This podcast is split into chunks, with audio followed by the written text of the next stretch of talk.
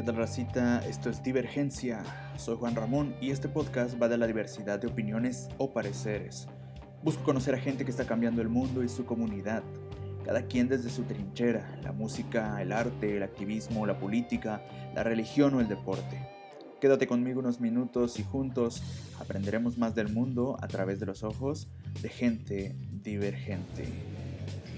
Hola, ¿qué tal amigos? Hola Juan Ramón, gracias por invitarme a este tu primer podcast y mi primer podcast.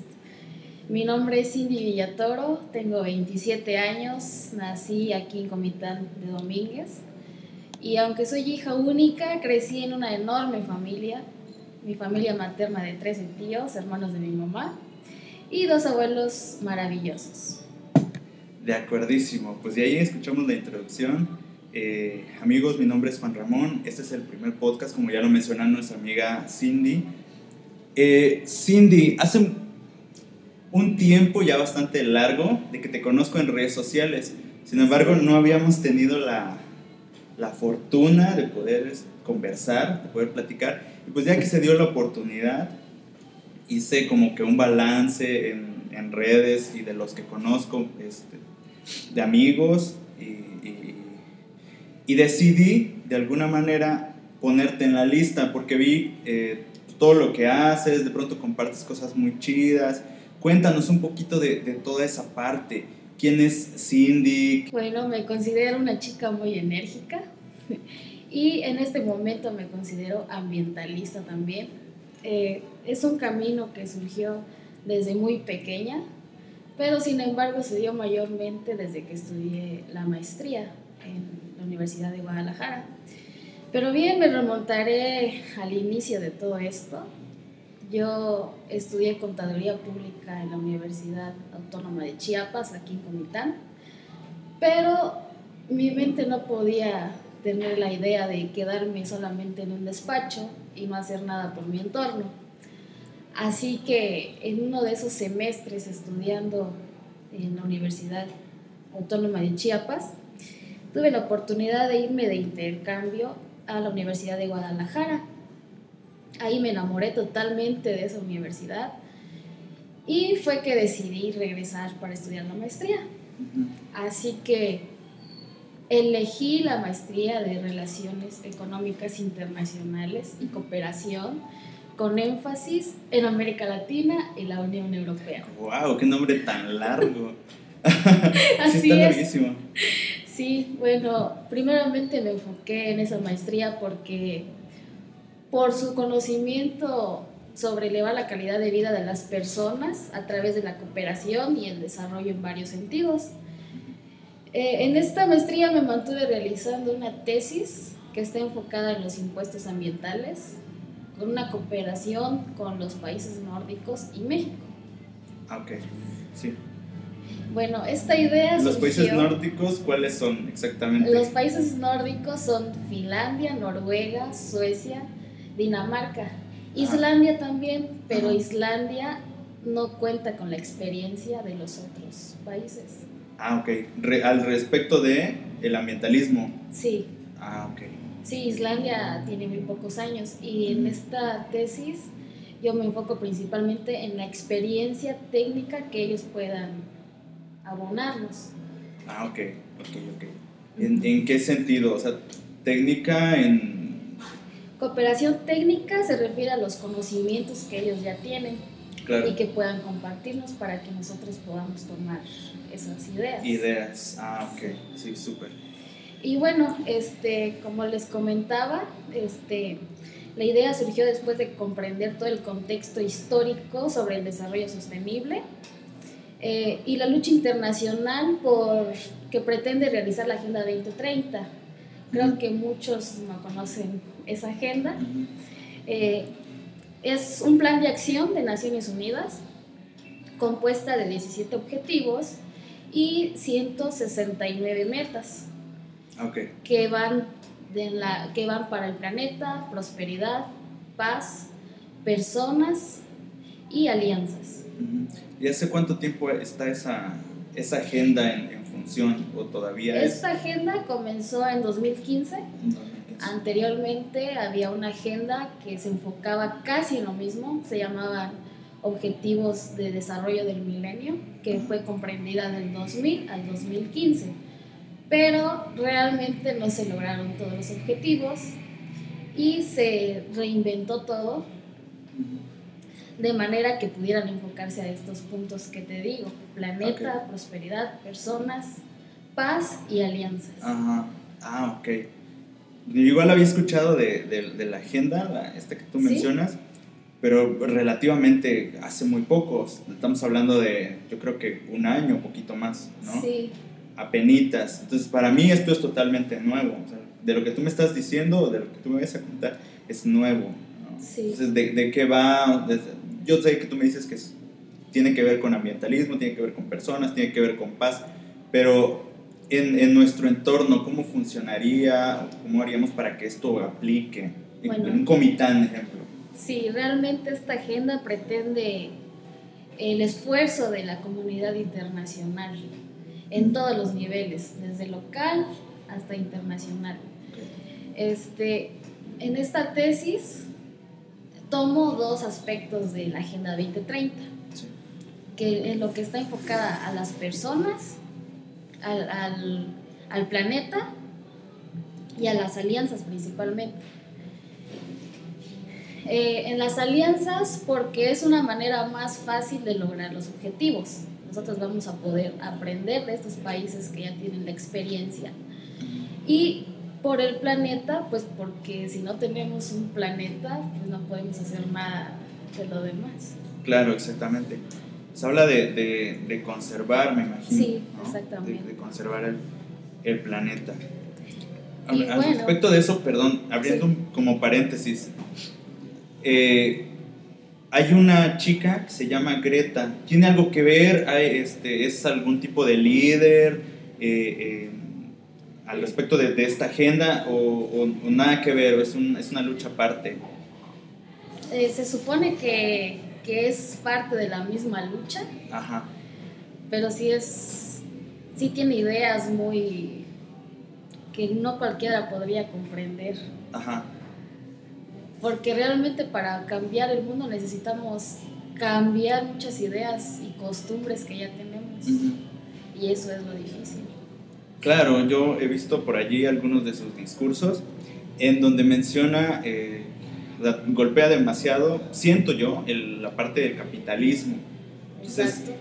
Eh, claro está, para, para muchos de, de, los ambientalistas tienden a ser eh, bastante con ideas de izquierda, siento yo, donde buscan, este, pues en parte, ya sea la, la renovación o el cambio de, esta ideología del capitalismo, ¿no? que al fin de cuentas busca hacer eh, dinero a partir de los recursos y en realidad no le importa lo que, los efectos que puedan tener en el planeta. Ejemplo de ello, eh, hace poquito salió la noticia de que el agua ya está cotizando en los principales, eh, bueno, en las bolsas del, mundo.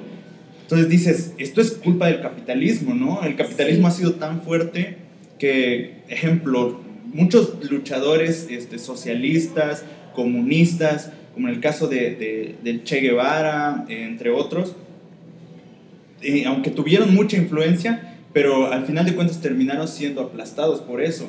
Y ahora eh, el, el, Che Guevara lo ves en playeras vendidas por el capitalismo. O sea, se me hace totalmente irónico, ¿no? Entonces, que, que, toda tu lucha se haya, se haya convertido en, en una... En, pues, en una sátira, en una burla, exactamente, de parte del capitalismo. Y no sé hasta qué punto este, Greta Thunberg ¿Sí? tiene, eh, bueno, yo no estoy tan actualizado en cuanto a sus ideas, solo he visto sus discursos, pero tú cómo ves, ¿es positivo, es negativo, eres neutral al respecto de, de su discurso? Realmente yo concuerdo en muchas ideas con ella pero pues nadie está dispuesto a cambiar la vida que ya tenemos. Todo es comprar y comprar y comprar y no te importa nada más. Claro. Así que solamente teniendo un pensamiento tan extremo como el de ella, podríamos hacer algo realmente por el planeta. Claro, sí, sí, sí, 100% de acuerdo. Ahora, eh, tú eres tú eres vegana. Por ahí estaba, este, por ahí me actualicé en, en tu vida un poquito y eres vegana. O sea, esa parte para mí es muy interesante, ¿no? De, de, raíz yo lo encuentro muy interesante, aunque no lo soy eh, ahora. Este, aunque sí tengo cierta conciencia al, al, respecto de la forma de alimentarme, pero no, no soy un vegano, ni siquiera un vegetariano. Entonces, eh, cuéntame un poco de tu experiencia al, al respecto. Bueno, el veganismo también yo lo, lo, escuché por primera vez en 2014 cuando me fui a estudiar a Guadalajara.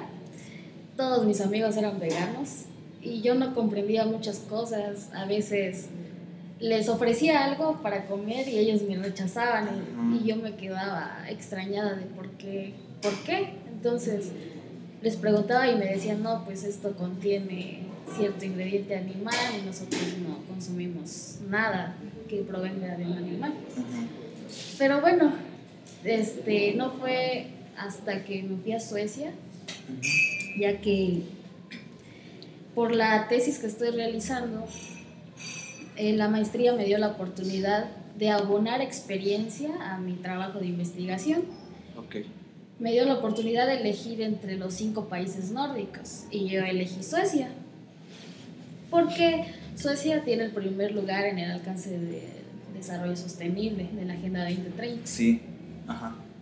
Bueno, entonces, aparte de enamorarme del desarrollo sostenible que ellos manejan, pues también quería conocer la nieve, las auroras boreales, los renos y todo ese mundo invernal y maravilloso que hay allá. Ajá. Este, por eso elegiste Suecia. ¿Cuánto tiempo estuviste allí? Estuve cinco meses. Ajá. Este, y bueno, pues sí tuve la oportunidad de poder apreciar las auroras boreales, las luces verdes entre las estrellas resplandecientes, sentir la nieve, la blancura y la tranquilidad que me dio eso. Conocí también la cultura sami, que es un, que es, un pueblo que se, se, extiende en el norte de Noruega, Finlandia y, Noruega, y Suecia. Perdón. Ajá. Ah, este, las auroras boreales fue en el Círculo Polar Ártico, también ahí conocí los renos. Y bueno, después de ese viaje regresé con una de las materias que más me interesaban en mi intercambio, que era Medio Ambiente Internacional y Desarrollo Sostenible. Pues en ella comprendí cómo el desarrollo está conectado con todos los problemas ambientales, los aspectos multidimensionales. Eh, y su vínculo con los desafíos ambientales a nivel nacional y local. Bueno, me di cuenta también ahí de, de cómo ellos aprovechan todo. Por ejemplo, al llegar me di cuenta que ellos separaban la basura y de esa basura ellos crean energía. Con esa energía eh, eléctrica y de calor abastecen a 800 mil hogares con calefacción y 250 mil con electricidad. Este, otra de las cosas era que, que, llevaba mis envases a reciclar a las tiendas, a los supermercados, y ahí me daban tickets y con esos tickets yo podía comprar en las tiendas. sí, como vales. Sí, ajá. Ah, ok. Bueno, pues eso podía comprar mi despensa o cualquier antojo que yo tuviera. Pero bueno, realmente mi veganismo comenzó al terminar esa materia. Tuve un examen final que, que duró tres días de esa materia. Y bueno, al terminarlo, pues yo quería darme un descanso, ver alguna serie. La cosa es que vi con un documental que se llama Conspiracy. Ya, sí. Que es una combinación entre conspiración y cow de vaca. Ya. Entonces... ¿En dónde está este, ese documental? En Netflix. Netflix, sí. Eh, bueno, en este documental el actor principal se da cuenta de que aunque él ahorre agua, este, apague sus luces y todo, este, no va a poder hacer mucho mientras siga consumiendo carne. Este, habla más que nada sobre el consumo de carne del medio ambiente y cómo la industria intenta silenciarlo. Entonces, eso despertó en mí eh, y, todo lo que ya había aprendido antes del medio ambiente. Hice la conexión, pues, de como yo estoy más enfocada en el cambio climático, entonces eso afecta demasiado lo que es el metano y el óxido de nitrato que proviene de los animales. Sí, de las granjas, supongo. Exactamente. Y bueno, el consumo de carne conlleva impactos ambientales de gran extensión en los acuíferos, en la pérdida del suelo fértil, en el incremento de los gases de efecto invernadero. Y tan solo podemos darnos una idea de que para abastecer a todo ese ganado, este, se necesita una gran cantidad de cereales que de no utilizar únicamente para los animales podríamos abastecer a toda la población del mundo y no habría hambre. En lugar de dárselo únicamente a los animales para consumir a los animales. Claro. Todos podríamos tener. Todos podríamos comer. Aunque, bueno, en ese punto, por allí estaba este, igual de documentales y de artículos que puedes encontrar. De hecho, sí hay comida, o sea, hay mucha comida que sobra en, en el mundo, ¿no? De, los supermercados, que se desperdicia, que si hubiera una repartición mm, más equitativa, eh, más equilibrada en el planeta, realmente nadie estaría este, sufriendo de, de, hambre, no podrías alimentarlo. Y si hablas de recursos económicos, todavía, este, todavía es más, podemos decir, cruel la, la, situación, porque si, si concentráramos todo el dinero que hay en, en el mundo, si se pudiera dividir de una manera equitativa, se lograría este, subsanar esa parte, ¿no? Eliminar la pobreza, eliminar el hambre, por ende.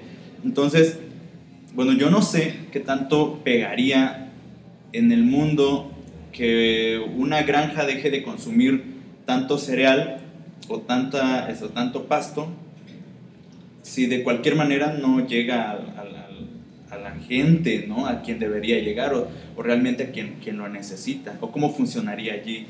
Pues existe algo que se llama oferta y demanda, pero que mientras menos demanda haya, se van a, a, dejar de ver a los animales como un producto. Claro. Y se van a ver otras opciones. Claro. Ajá, entonces, con ese documental, pues eh, me di cuenta de nuestro consumo desmedido y la falta de conciencia que hemos tenido. Ajá. No, claro, es, es un punto súper claro, ¿no? De pronto dices, no, pero sí es que lo que estabas diciendo ahora, y precisamente ese punto quería llegar, ¿no? La oferta y la demanda. Que si en algún punto eh, la industria deja de tener tanto, tanta exigencia de carne, pues obviamente también esos niveles de, de producción pues, van a disminuir, ¿no? Sí, y van a tener que buscar otras opciones. Otras opciones. Pues esa es la meta de los veganos. Ajá. eh, bueno, entonces hemos, ahí vemos cómo este consumo ha deteriorado nuestro planeta, cómo los animales pierden la vida cada segundo por, por nuestro consumo, por por como estamos acostumbrados. Y bueno, esto no es algo también que haya nacido desde ahora. Recuerdo que cuando era pequeña, este, siempre me cuestioné por qué un ser indefenso y hermoso tenía que morir para que yo comiera. Yo no podía ver que, que alguien matara a un animal. No, no, nunca pude hacer eso, nunca pude. Si yo lo veía, no comía. Claro. Y es lo que nos pasa a muchos que vamos al supermercado y ya solo vemos la carne y lo vemos como un producto, no vemos todo lo que hay detrás de él, no vemos el sufrimiento de esos animales.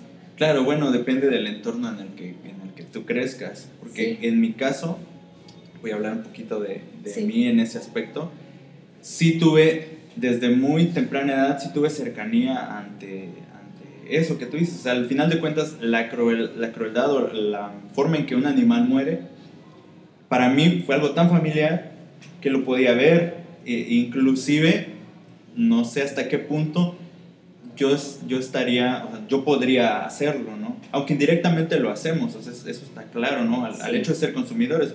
Reza el viejo dicho que tanto peca el que, el que, el que mata a la vaca como el que le jala la pata. Por ahí hay un dicho.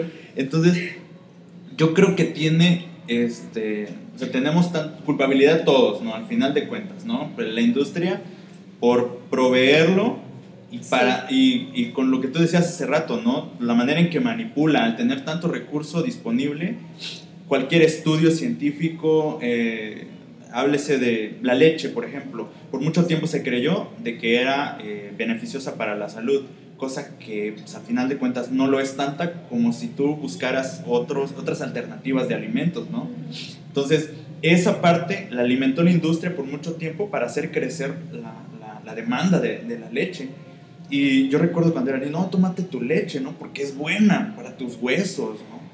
Entonces, de esa manera, la industria puede... Eh, ahora sí que disfrazar muchas de las investigaciones que se hacen, haciéndolas eh, pues, a modo para que ellos puedan vender sus productos, ¿no? Pero al final de cuentas, creo que si nosotros eliminamos un poquito también la ignorancia en la que estamos sumidos, lo que tú dices, ¿no? Si tú eh, no, no conoces el proceso que hay detrás a la hora de sacrificar un animal, que son muchos, de hecho, que es muchísima, este, muchísima muerte, detrás. Entonces yo creo que se puede crear una conciencia eh, mejor, ¿no? Porque nadie, nadie disfruta tan en sí de la, de, la muerte de un animal. Y puede que te acostumbres, pero al final de cuentas, cuando tu, tu mentalidad va cambiando, puedes hacer de que eso sí. poco a poco se pueda, se pueda eliminar, ¿no? Y, y te digo, no es porque yo disfrutaba de la carne, inclusive yo hasta los 18 no comía carne, porque no me gustaba sencillamente, y en mi casa pues no me obligaron, ¿no? Al final de cuentas. Y pues algunos de mis amigos, oye, qué chido, ¿no? Pero ahora, ¿no? Que ya tengo otros 10 años de que sí, que la consumo, y que vaya, hasta siento que la necesito, ¿no? De repente, oye, necesito unos tacos, ¿no? Sí. que, que, y en el rollo del veganismo, eh, está está chido porque de pronto cuando pruebas alguna comida hecha de una forma tan deliciosa, pues ni siquiera distingues, ¿no? Al final de cuentas. Ejemplo, mi esposa hizo ayer unos taquitos de lentejas, pero los hizo como tipo barbacoa, no sé, pues estaban riquísimos. O sea, no le pides nada a unos tacos eh, de carne, ¿no? Entonces yo creo que también esa parte es al, al, que desconoce un poquito de la parte del veganismo, no, ah, oye, pues yo no soy una vaca para comer solamente verduras o comer únicamente lechugas ¿no? O zanahorias y no soy un conejo. O igual si lo vemos así, no somos una vaca para tomar una leche de la vaca. Exactamente, sí, precisamente. Eh, sí, no lo había pensado de esa manera. Pues, ¿Por qué te tomas la leche, no? Sí. Si no eres una vaca, claro. Entonces, yo creo que esa parte de desconocimiento creo que hay mucho que hacer al respecto para que también la gente conozca. Y vaya, al final de cuentas, si no lo haces por ambientalismo, hazlo por, por, por ti mismo, ¿no? hazlo por salud, ¿no? porque conlleva muchas cosas positivas. Yo no sé cuánto tiempo lleva siendo vegana. Eh, el 26 fue el día que yo decidí volverme vegana. 26. 26 de marzo, perdón. Al 27 yo fui a realizar mi despensa. Ya la suerte fue que en Suecia la mitad de los supermercados son veganos. Ah, ya, ok. Entonces ahí encuentras todo lo que necesitas de, o sea, todos los derivados de que podrían ser de leche, todo es de plantas y ah, sabe casi exactamente igual. Ajá, sí, no extrañas nada. Y pues yo creo que esa es una es la mejor opción para el mundo. O sea, tomar conciencia de que podemos utilizar otros medios para satisfacer las mismas necesidades sin seguir causando este maltrato a los animales. Claro, aunque sí, bueno, yo soy de que veo un artículo y busco, investigo, eh, y bueno, me hace un poquito de ruido, ok, soy vegano porque soy animalista y soy ambientalista, 100%, ¿no? De acuerdo, chido. Pero ahora hablemos de la parte del, del vestir, por ejemplo.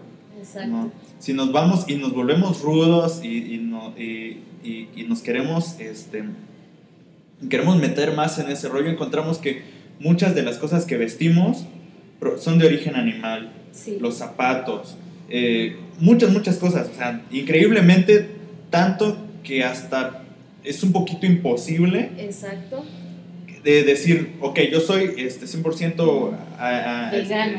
vegano o, o- o amigable con los animales, Ajá. ¿no?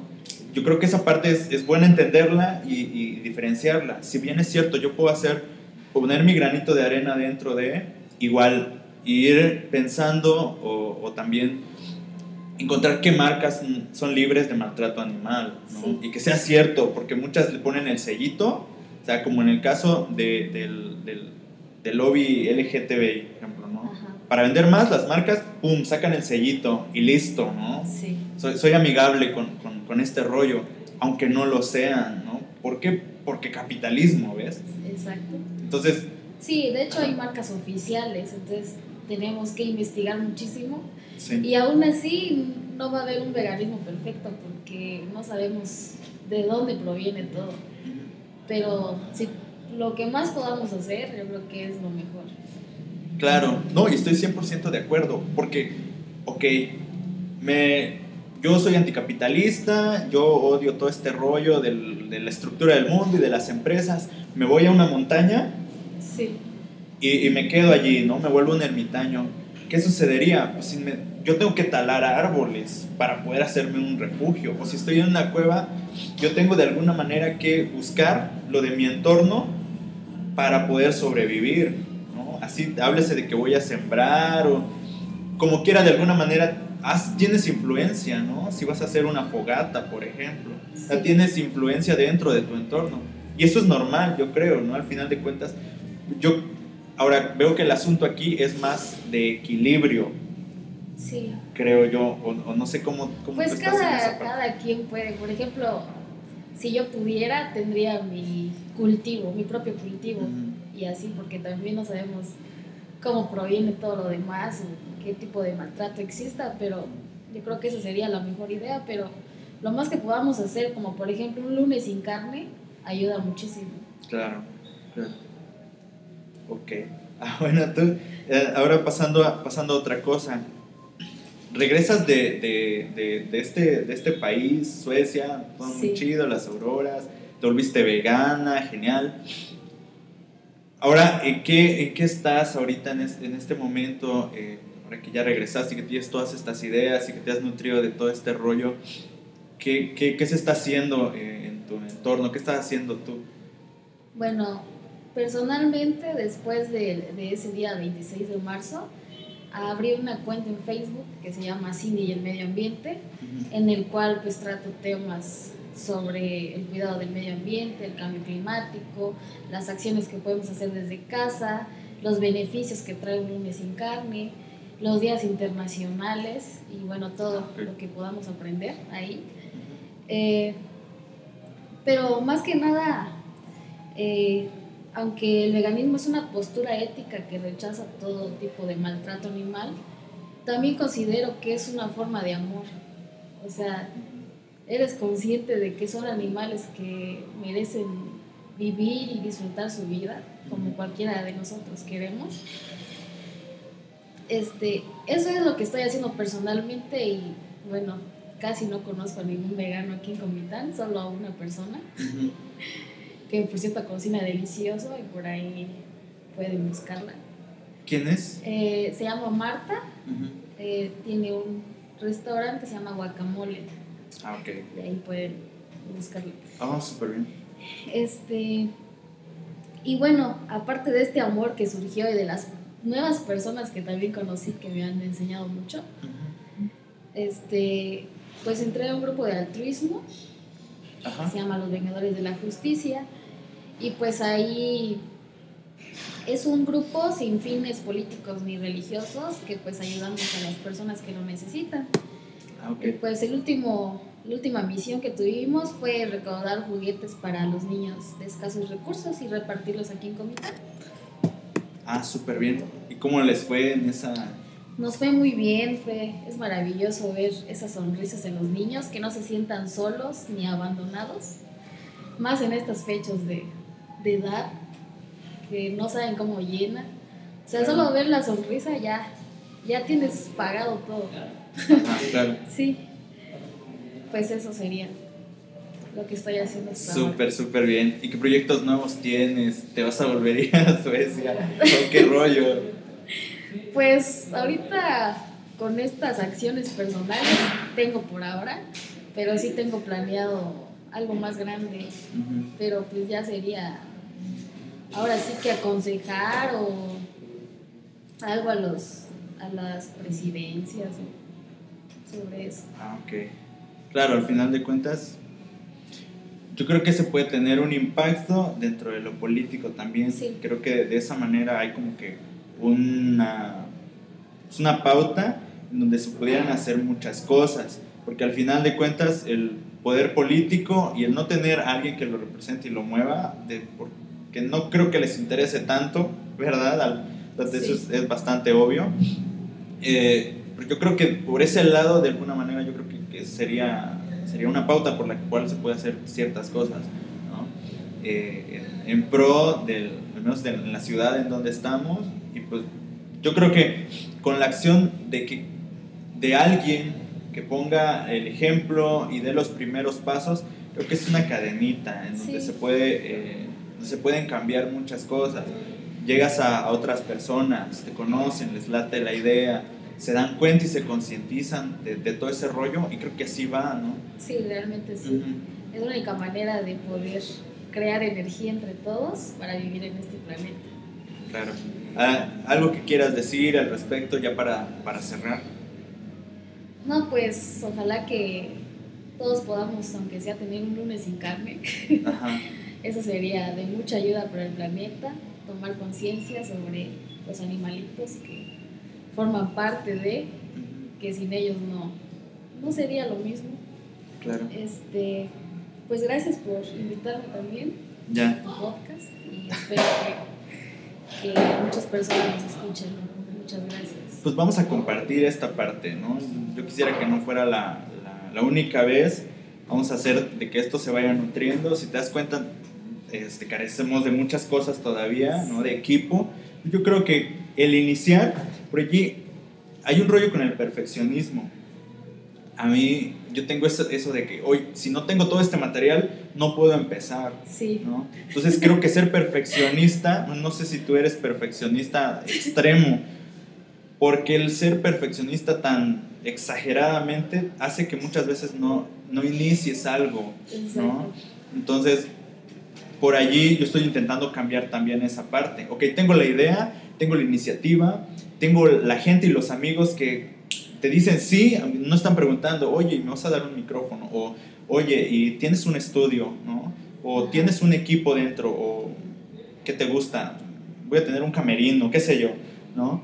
Entonces, Pues esa, aquí estamos y así es como nace Claro, todo. exactamente. Yo estoy muy agradecido con todas esas personas, contigo primeramente, con todas las demás personas con las que vamos a estar grabando estos días, porque pues te dan el aliento y me dicen, ok, sin preguntar nada más. O sea, si se trata de compartir y de hacer algo este, bien y que puedes este, tú compartir tus ideas o las ideas en colectivo de algo que es mucho más grande como es nuestro planeta, pues súper, ¿no? Adelante. Entonces, por eso, precisamente, yo quisiera que no fuera la única vez, para que en algún punto de la historia del siguiente año podamos este, estar más equipados y decir, ok, vamos a hacer algo con mucho más calidad, pero ya tenemos la experiencia, ¿no? Sí. O ya tenemos las- la, la soltura para poder conversar, conversar quizás de un tema en específico y con mayor profundidad. Exacto. ¿Ves? Entonces, pues no, de, de, de que yo agradecido contigo 100% y ojalá que, como tú dices, ¿no? Esto pueda crecer, no por, no por fama, no por dinero, No, sino pues porque tenemos mucho que compartir, ¿no? necesitamos vivir en un mundo mejor todos. Exactamente, exactamente. Pues muchas gracias por esta tarde.